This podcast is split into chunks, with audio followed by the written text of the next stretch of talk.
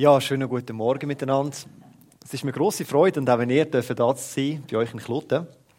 Ich möchte auch ein grosses Grüezi noch an die äh, oberste Reihe geben. An Teenager, die ich im Muntilager kennen und schätzen lernen. Mega schön, dass ihr auch da sind. Ich möchte gerne heute, wie bereits schon angeklungen, über einen Frieden reden, wo alle unsere Vorstellungen übertrifft. Ein Frieden, der größer ist als alles. Und das Thema heißt alles übersteigende Frieden. Und ich möchte gerne in den Text hineingehen, und zwar aus Philipper 4, und ich lese ab Vers 5b. Dort steht, der Herr ist nahe. Sorgt euch um nichts, sondern in allen Dingen lasst eure Bitten in Gebet und Flehen mit Danksagung vor Gott kund werden. Und der Friede Gottes, der höher ist als alle Vernunft, wird eure Herzen und Sinne bewahren in Christus Jesus. Ich möchte gerne beten. Ja, himmlischer Vater, es tut so gut, in deiner Gegenwart zu sein. Danke, dass du da bist. Bitte, dass du uns dich irgendwie sichtbar machst, dass wir deine Schönheit bestaunen dürfen von dir lernen und dürfen dich noch viel, viel Liebe bekommen. Amen. Vers 6. Sorgt euch um nichts. Der Vers zeigt doch, wie gut Gott uns Menschen kennt. Weil wir sind doch uns allbot über alle möglichen Sachen am Sorgen machen. Wer von euch kennt es? Ich denke, wir alle kennen es irgendwo. Und so geht es auch der Gemeinde in Philippi. Warum sorgen sie sich? Am letzten Sonntag haben ihr gehört, wie Philippi eine römische Kolonie war. Das heißt, Philippi hat zum römischen Reich gehört. Und darum ist auch in Philippi gang und gäbe gewesen, dass man den Kaiser angebetet hat, wie einen Gott. Jetzt ist es so, Christen haben mit dem Kaiserkult nichts zu tun gehabt. Das Bekenntnis der ersten Christen finden wir in Philipper 2, wo der Paulus sagt, Christus ist Herr. Im Urtext Kyrios Jesus übersetzt, Jesus ist Kaiser. Jetzt kann man sich vorstellen, im römischen Reich ist der Kult, der Kaiser ist wie Gott. Und jetzt kommen Christen und sagen, es gibt nur einen Kaiser. Und der heißt Jesus Christus. Das hat zu einem wahnsinnigen Konflikt geführt. Und darum haben die Römer Christen genommen, sie haben sie gefoltert, sie haben sie in Gefängnis da, sie haben sie öffentlich in der Arena zur Schau gestellt und als Nachmittagsbelustigung umgebracht. Also eine schreckliche Zeit ist das. Mit anderen Worten, die Philipper, wenn sich die getroffen haben, wie jetzt heute Morgen zum Beispiel mir, die haben nie gewusst, ob jeden Moment Türen aufbrechen und römische Soldaten kommen und sie abführen. Sie haben nicht gewusst, ob sie von ihren Nachbarn verraten werden. Diese Leute da haben guten, guten Grund gehabt, sich zu sorgen. Doch der Paulus schreibt jetzt im Vers 6, sorgt euch um nichts. Das ist doch irgendwie ein bisschen, ein bisschen merkwürdig, oder? Ich meine, es wäre etwa gleich absurd, wie wenn mir jetzt irgendwie würde, äh, in einer Gemeinde äh, in der Ukraine schreiben, wo gerade im Konfliktgebiet ist, sorgt euch um nichts. Es hat doch so einen leichten, einen sarkastischen Touch, so etwas zu sagen.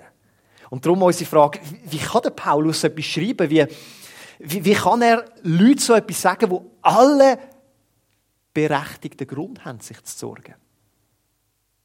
Und Antwort finden wir im Vers 5, dort heißt es, sie müssen sich nicht sorgen, weil der Herr ist nahe. Sie müssen sich auch im größten Konflikt nicht sorgen, weil Gott nahe ist. Weil Gott da ist.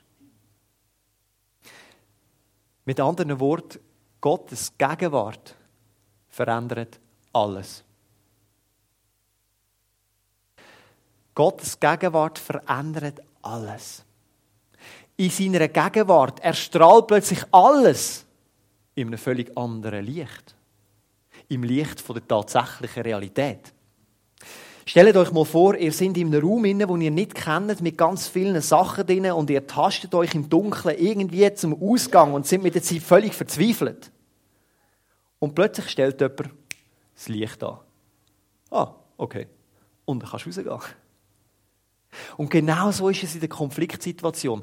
Gottes Gegenwart verändert alles. Es erstrahlt plötzlich alles in einem ganz anderen Licht. Jetzt ist die Frage, und das mögen sich vielleicht einige stellen, okay, Gott sagt in der Bibel, die, die ihm gehören, denen ist er immer näher. Jesus sagt in Matthäus 28, ich bin bei euch bis ans Weltende. Wenn jetzt Gott denn ja da ist, dann müssen wir uns ja gar nicht mehr sorgen, weil das würde ja das heißen, was da innen steht. Jetzt gibt es einen Punkt. Gott ist uns denen, die ihm gehören, immer näher. Aber wir sind ihm nicht näher. Das ist der Punkt. Wir haben überhaupt nicht das Bewusstsein, dass Gott da ist. Stellt euch einen Moment vor, Gott hat gesagt, wo zwei oder drei versammelt sind, da bin ich mitten rum. Stellt euch mal vor, man würde bewusst sein, dass Gott wirklich da ist. Wir würden anbetend auf unsere Knie fallen und würden, würden brüllen vor Dankbarkeit, dass er da ist. Aber wir sind ihm nicht näher. Wir sind uns dessen nicht bewusst. Und darum stellt sich uns die Frage, wie können wir uns bewusst werden, dass Gott da ist? Und die Antwort finden wir in unserem Text im Vers 6. Dort heißt es, sorgt euch um nichts und jetzt, sondern in allen Dingen lasst eure Bitten in Gebet und Flehen mit Danksagung vor Gott kund werden. Wir können uns Gott näher vergegenwärtigen, dass er näher ist, wenn wir beten. Das Gebet ist der Schlüssel, dass wir Gott näher sind. Er ist näher. Und durchs Gebet verändert sich die ganze Situation. Es erstrahlt plötzlich alles in einem völlig anderen Licht.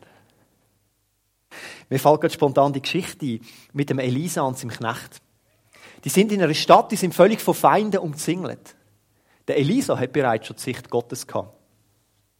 Und der Knecht sagt, Elisa, Elisa, was sollen wir machen? Wir sind völlig umzingelt. Und Elia ist so ein bisschen, Elisa ist so ein bisschen, fast ein bisschen überfordert und so ein bisschen, oh, Herr, bitte öffne ihm die Augen, dass es auch sehen darf. Und plötzlich sieht der Knecht, die ganze Stadt ist von feurigen Pferden umgeben, von Engelsheerscharen. Durchs Gebet sind auch im Knecht die Augen aufgegangen und er hat plötzlich alles in einem völlig anderen Licht gesehen. Jetzt heisst es hier innen ein bisschen umständlich geschrieben, lasst eure Bitten in Gebet und Flehen mit Danksagen von Gott kund werden. Wahrscheinlich auf Anhieb verstehen wir nicht, was da gemeint ist. Was bedeutet das? Es bedeutet, wir dürfen unser Anliegen nehmen, wir dürfen es im Bittgebet von Gott bringen und ihm vertrauen, dass es dort deponiert ist. Und dann dürfen wir Danke sagen, dass er sich darum kümmert. Meine Frau und ich, wir haben so ein äh, Ritual, das wir ab und zu machen. Und zwar haben wir so ein Kreuz. Und wir machen manchmal Gebetszeiten zusammen, wenn unser Anliegen so richtig gehend näher geht, wenn wir etwas haben, wo wir sagen, Gott greift ein. Und dann schreiben wir das auf ein Zettel, nehmen es und es Jesus Christus abgeben. Und dann deponieren wir es da am Kreuz. Und dann gehen wir weg und sagen, danke Gott. Wir vertrauen jetzt dir, dass du dich darum kümmerst. Danke. Und so dürfen wir wissen,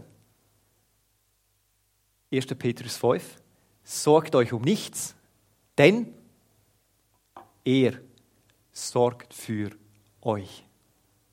Und aus dem Grund sagt der Paulus da im Text inne, auch der Philipper, sorgt euch um nichts. Gar nicht.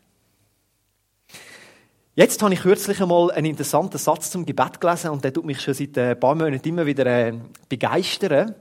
Und ich möchte euch den kurz vorlesen. Der Tim Keller, das ist ein berühmter Theologe, und er hat Folgendes zum Gebet gesagt.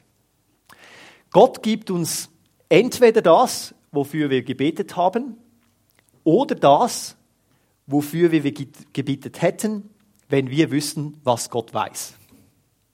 Also nur eines. Gott gibt uns entweder genau das, was wir jetzt bittet haben, oder er gibt uns das, wofür wir betet hätten, wenn wir wüssten, was er weiß. Kurz abgebrochen, Gott gibt uns entweder das, was wir bittet haben, oder etwas Besseres.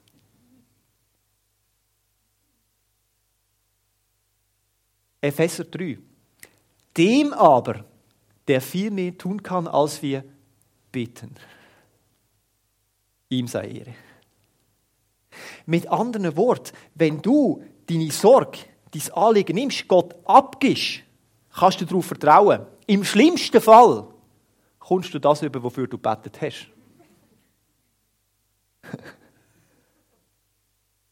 Und im besten Fall kommst du noch etwas viel Besseres über. Das ist Jesus Christus. Im schlimmsten Fall kommst du genau das über, wofür du betet hast. Aber Gott möchte uns immer mehr geben, weil er ein guter Vater ist und für seine Kinder schaut.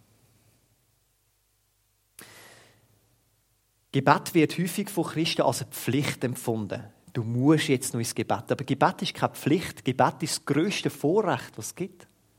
Stellt euch mal vor, jeder hat das Vorrecht, wenn er Jesus gehört, angenommen hat, was dort passiert ist, sich bekehrt hat. Jeder hat das Vorrecht, in den Thronsaal Gottes hineinzugehen und eine Audienz beim König selber zu geniessen. Und zwar in jedem Moment. Wenn wir uns vorstellen, was das bedeutet. Gott ist da. Jesus sagt in Matthäus 6, wenn ihr in stille Kämmerli geht, dann bringt euch die Anliegen vor, wo der himmlische Vater ist. Es heisst nicht, wenn du genug lang bettest, wenn du gerungen hast, wenn du ein möglichst heiliges Leben gemacht hast, dann ist er dort. Sondern wo dein Vater bereits ist. Du darfst gewiss sein, wenn du bettest, dass Gott bereits da ist. Und auch wenn das grösste Vorrecht ist, das wir haben, und jetzt möchte ich eine kleine Anwendung machen, möchte ich euch gleich mega ermutigen und euch, mich auch, uns möchte ich ermutigen, dass wir das Gebet trotzdem jeden Tag einplanen. Nicht als äh, eine Pflicht, sondern als ein Vorrecht. Aber wir haben so eine Angewohnheit wie Scheutzklappen bekommen und plötzlich sind wir Gott nicht mehr näher, obwohl er näher ist. Wir haben einfach das Bewusstsein mehr, dass er da ist. Bam, durchs Gebet. Und ich möchte euch ermutigen, wir haben so eine Angewohnheit, das ist unsere Agenda, wo können wir es noch reinplanen? Und dann nehmen wir irgendwo so eine Randzeit, wo wir noch kurz machen können. Wie wäre es, wenn wir das Gegenteil machen? Wir planen das Gebet nicht einplanen, sondern wir planen alles andere ums Gebet herum. Die Audienz vom König ist das Zentrum. Und dort rundherum, das Zentrum, die beste Zeit vom Tag, planen wir den Rest ein. Und ich kann euch sagen, wenn du die Audienz vom, beim König zu deinem Zentrum machst, dann wirst du eine Nähe erleben in deinem Leben. Eine Nähe, ein Bewusstsein von der Gegenwart Gottes, wo alles wird ändern. Dein Leben wird nicht mehr das Gleiche sein. Es wird sich alles ändern. Jetzt ist die Frage, was ändert sich ganz konkret denn? Und wir finden die Antwort in unserem Text ab Vers 7. Und der Friede Gottes, der höher ist als alle Vernunft, wird eure Herzen und Sinne bewahren in Jesus Christus. Die Folge davon ist, wenn du das machst, ein Friede Ein Frieden wird dich umgehen, wird von dir ausströmen, wo alle Verstand, wo alle Vernunft, wo alles, wo wir uns jemals könnten ausdenken, total übertrifft. Das ist die Verheißung von unserem Text. Im Römischen Reich damals hat es den Pax Romana gegeben. Das war so ein römischer Frieden. Also das Ziel war, möglichst viel erobern und dann das Gebiet beherrschen und möglichst alle Konflikte niederschlagen. Und wenn es keinen Konflikt gibt, dann ist Frieden. Aber der Frieden ist etwas völlig anderes. Der Frieden da ist nicht die Abwesenheit von Konflikt, sondern die Anwesenheit vom Friedenfürst. Mitten im Konflikt. Der Frieden da innen ist nicht ein Frieden, der entsteht, wenn wir keinen Konflikt mehr haben. Es ist nicht die Abwesenheit vom Konflikt, sondern die Anwesenheit vom Friedenfürst selber, wo jeder von unseren Konflikt verändert. Es ist ein Frieden zmitzt im Leiden, zmitzt in den Sorgen, zmitzt in den Problemen, zmitzt im Konflikt. Ein Frieden, wo sich um uns umschließt wie ein wunderbares Gewand und wo von uns ausfließt. Ein Frieden, wo die Welt nicht kennt. Jesus sagt darum selber in Johannes 14, ich gebe euch einen Frieden, einen Frieden, wie ihn die Welt nicht geben kann. Es ist ein alles überstiegender Frieden. Der Frieden ist mit der Ankunft vom Friedenfürst selber. Und wir nähern euch, uns gleich dieser Ankunft, Advent, wo wir daran denken. Und es ist vorher schon kurz angetönt worden von der Iris. Wo Jesus Christus auf die Welt kam, ist, ist damals die Welt in einem absoluten Chaos gewesen. Das römische Reich hat mit eiserner Faust regiert. Der Ort, wo Jesus angekommen ist, Israel, das ist von den Römern aufs Übelste unterdrückt worden. Nachher kommt Jesus in eine Familie rein, die total schwierige Anfang hat. Die Maria wird schwanger, ist nicht verheiratet. Die Josef überlegt sie noch, sie zu verlassen. Dann, wo es dann irgendwie geregelt ist, müssen sie zu einer Volkszählung, das sind 120 Kilometer von, von, von, von Nazareth nach Bethlehem. In dem Moment, wo sie müssen gebären finden sie keinen Ort. Und sie landet irgendwo an einem unhygienischen Hütte, in einem Stall. Verstehen Sie, nichts ist gut. Aber in dem Moment, wo der Friedenfürst auf die Welt kommt, rufen die Engel,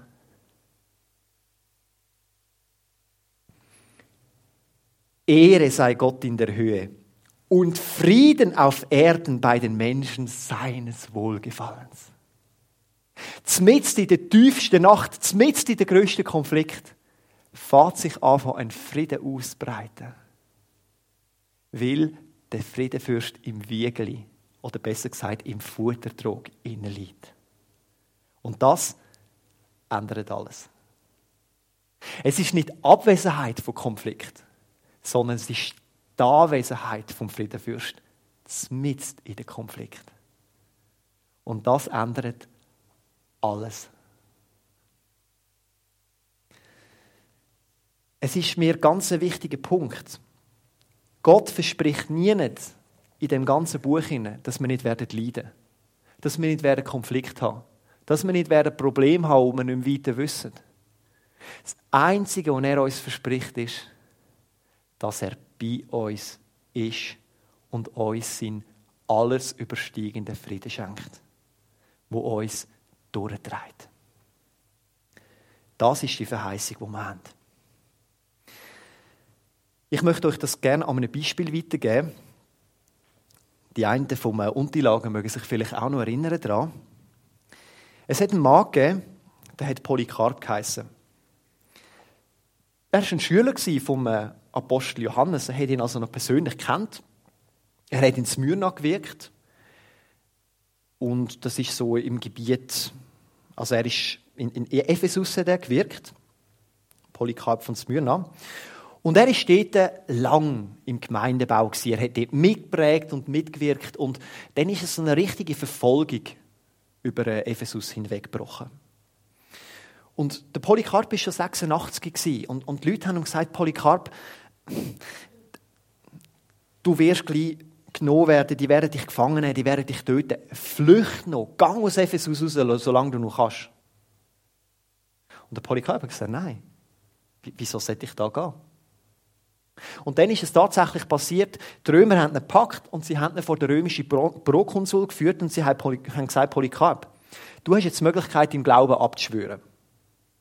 Du kannst das machen und du kannst einen schönen Lebensabend genießen. Wenn du es nicht machst, wir haben da einen Scheiterhaufen aufgestellt und wir werden dich nachher öffentlich lebendig verbrennen. Uns ist überliefert, was der Polycarp geantwortet hat im römischen Prokonsul. Und zwar folgendes. 86 Jahre diene ich Jesus und er hat mir nie ein Leid getan. Wie könnte ich meinem König und Erlöser lästern? Du drohst mir mit einem Feuer, das nur eine Stunde brennt und nach kurzem erlischt.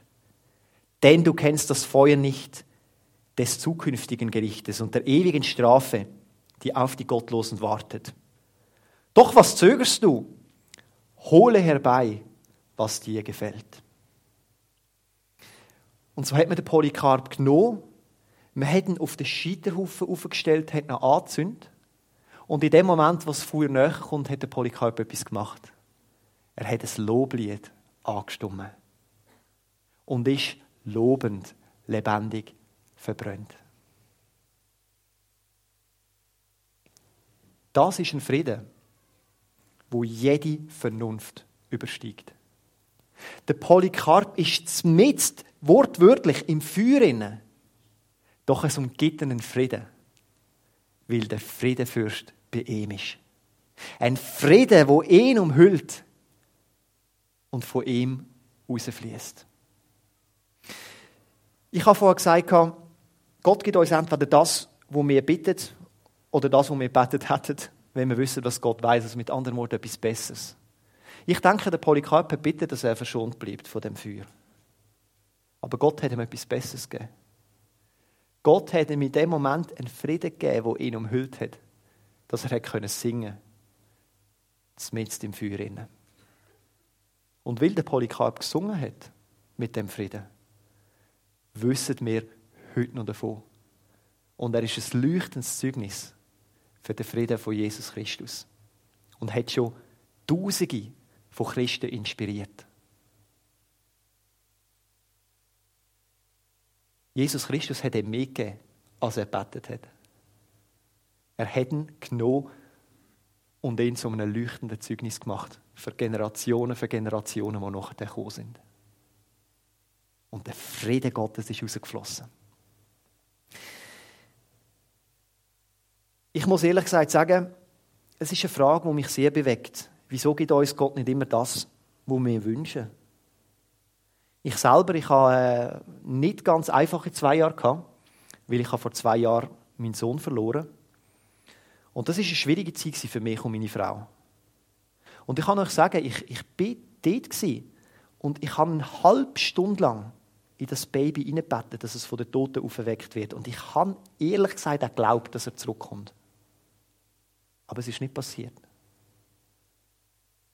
In dem Moment muss ich annehmen, Gott gibt mir entweder das, was ich betet habe, oder er gibt mir etwas Besseres. Und ich glaube fest, weil ich auf Gottes Wort vertraue, dass Gott mir etwas Besseres gibt. Ich darf sagen, ich habe in diesen zwei Jahren einen Frieden erleben, der grösser ist als mein Verstand. Der Friede Gottes hat uns beide so umhüllt. Es ist etwas, wo menschlich gesehen nicht erklärbar ist. Und ich bin überzeugt, ich werde dann, wenn ich einmal bei Gott bin, sehen, was Besseres aus dem rausgekommen ist. Aber ich will darauf vertrauen, dass es so ist. Gott gibt uns entweder das, was wir für gebeten haben, oder er gibt uns etwas Besseres. Wieso? Gott ist weniger daran interessiert, häufig, unsere Situation zu ändern. Sondern Gott möchte etwas Besseres tun. Er möchte uns ändern. Gott möchte nicht zuerst etwas an uns tun, sondern er möchte etwas in uns tun. Und so lädt Gott ganz bewusst Schwieriges in unserem Leben zu, schwierige Konflikte, weil er uns mit viel Größeres möchte beschenken. Mit einem Frieden, wo uns verändert, bis ins Innerste raus. Mit einer Begegnung mit ihm, mit einer Veränderung am Inneren, wo ihn umso mehr abstrahlen lässt. Er gibt uns entweder das oder er gibt uns etwas Besseres. Und das möchte ich euch zusprechen, auch wenn das manchmal, jetzt auch in meinem Fall, ganz, ganz schwierig ist zu annehmen.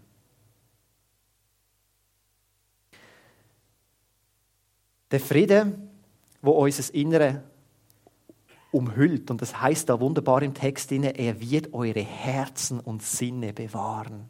Ein Friede wie ein wunderbares Kleid, der dringt nach Hause.